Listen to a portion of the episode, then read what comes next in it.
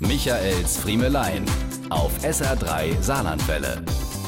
Der Bann ist gebrochen. Das war das Erste, was Kollege Marcel Lützbinder sagte. Legendär sein Sturz bei der SA3 Radiokappensitzung vor drei Jahren, als nach drei Stunden im Elferrad das Bläschen drückte und er sich aufmachte, die Toilettenanlagen aufzusuchen und dabei dermaßen elegant in die Kulisse stolperte, dass allen im Publikum der Atem stockte.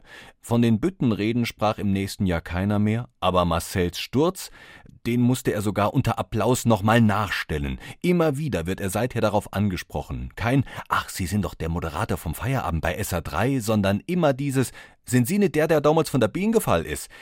Jetzt ist es damit aber aus und vorbei. Eine neue Ära hat begonnen. Die Ära Schilling. Wo Lütz Binder seinen Abgang vor drei Jahren rechts der Bühne hatte, rasselte nun Eberhard links der Bühne in die Kulisse.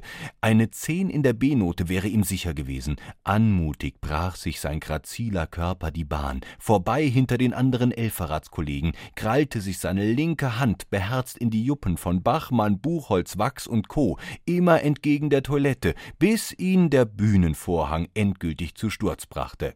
Marcel, deine Zeit ist vorbei. Der neue Meister heißt Schilling. Was wir anderen im Elferrat aus alledem gelernt haben, petz zusammen und mach ken Bach, so schläge dich mit Schmackes flach. Diese und mehr von Michaels Friemelein gibt's auch als SR3 Podcast.